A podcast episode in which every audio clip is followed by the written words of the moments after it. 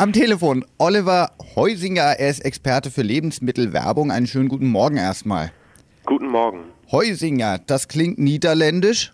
Das ist niederländisch, korrekt. Ich komme aus den Niederlanden. Es geht um den goldenen Windbeutel 2013 und jetzt frage ich vielleicht als allererstes mal, nehmen sich da eigentlich die europäischen Nachbarn irgendetwas, was Lebensmitteltäuschung angeht oder Verbrauchertäuschung angeht? Das ist im Grunde in der EU weitgehend ähnlich und äh, an der Stelle ist es eben so, dass wir in Deutschland die Situation haben, dass wir zum fünften Mal diesen Windbeutel verleihen, unseren Negativpreis für Lebensmittelwerbung. Dieses Mal zum Thema Kinderprodukte, zum Thema dreiste Werbemaschen bei Kinderprodukten, denn hier ist das Angebot besonders problematisch. Fast ausschließlich Junkfood wird an Kinder vermarktet und mit perfiden Marketingstrategien ganz gezielt eben Kinder angefixt. Darauf möchten wir aufmerksam machen. Welche Lebensmittel stehen genau am Pranger? Wir haben fünf Kandidaten nominiert. Kandidat Nummer eins ist Capri-Sonne vom Hersteller Wild.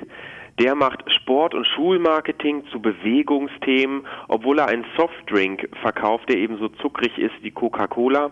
Kandidat Nummer zwei kommt von Ehrmann, Monsterbacke Knister. Das ist ein völlig überzuckerter Joghurt, der quasi wie Spielzeug gegen Langeweile vermarktet wird.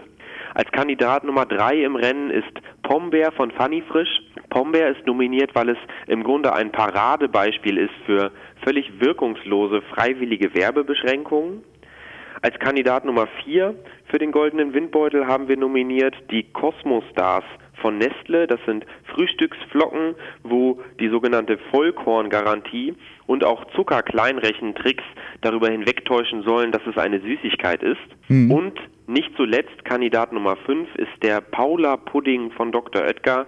Die sind nominiert für digitalen Kinderfang, denn im Internet bieten sie Online-Spiele, iPhone-App und Klingeltöne an, um Kinder anzusprechen. Diese fünf Kandidaten kann man wählen bei der Wahl zum Goldenen Wienbeutel 2013. Diese ist eröffnet. Wie lang können jetzt die Bürgerinnen und Bürger abstimmen?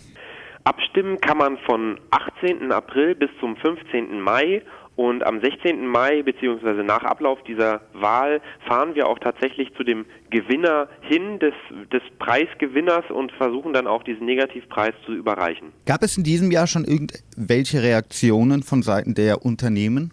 Es gab jetzt ganz akut eine Reaktion zum Beispiel von Capri-Sonne, ähm, die ja nominiert sind. Capri-Sonne äh, hat uns jetzt empfohlen, äh, die Bio-Shorley aus deren Sortiment. Also sie haben auch andere Produkte, die sie jetzt empfehlen. Da fragt man sich, ob sie jetzt eben die Capri-Sonne Orange, die wir nominiert haben, nicht empfehlen würden.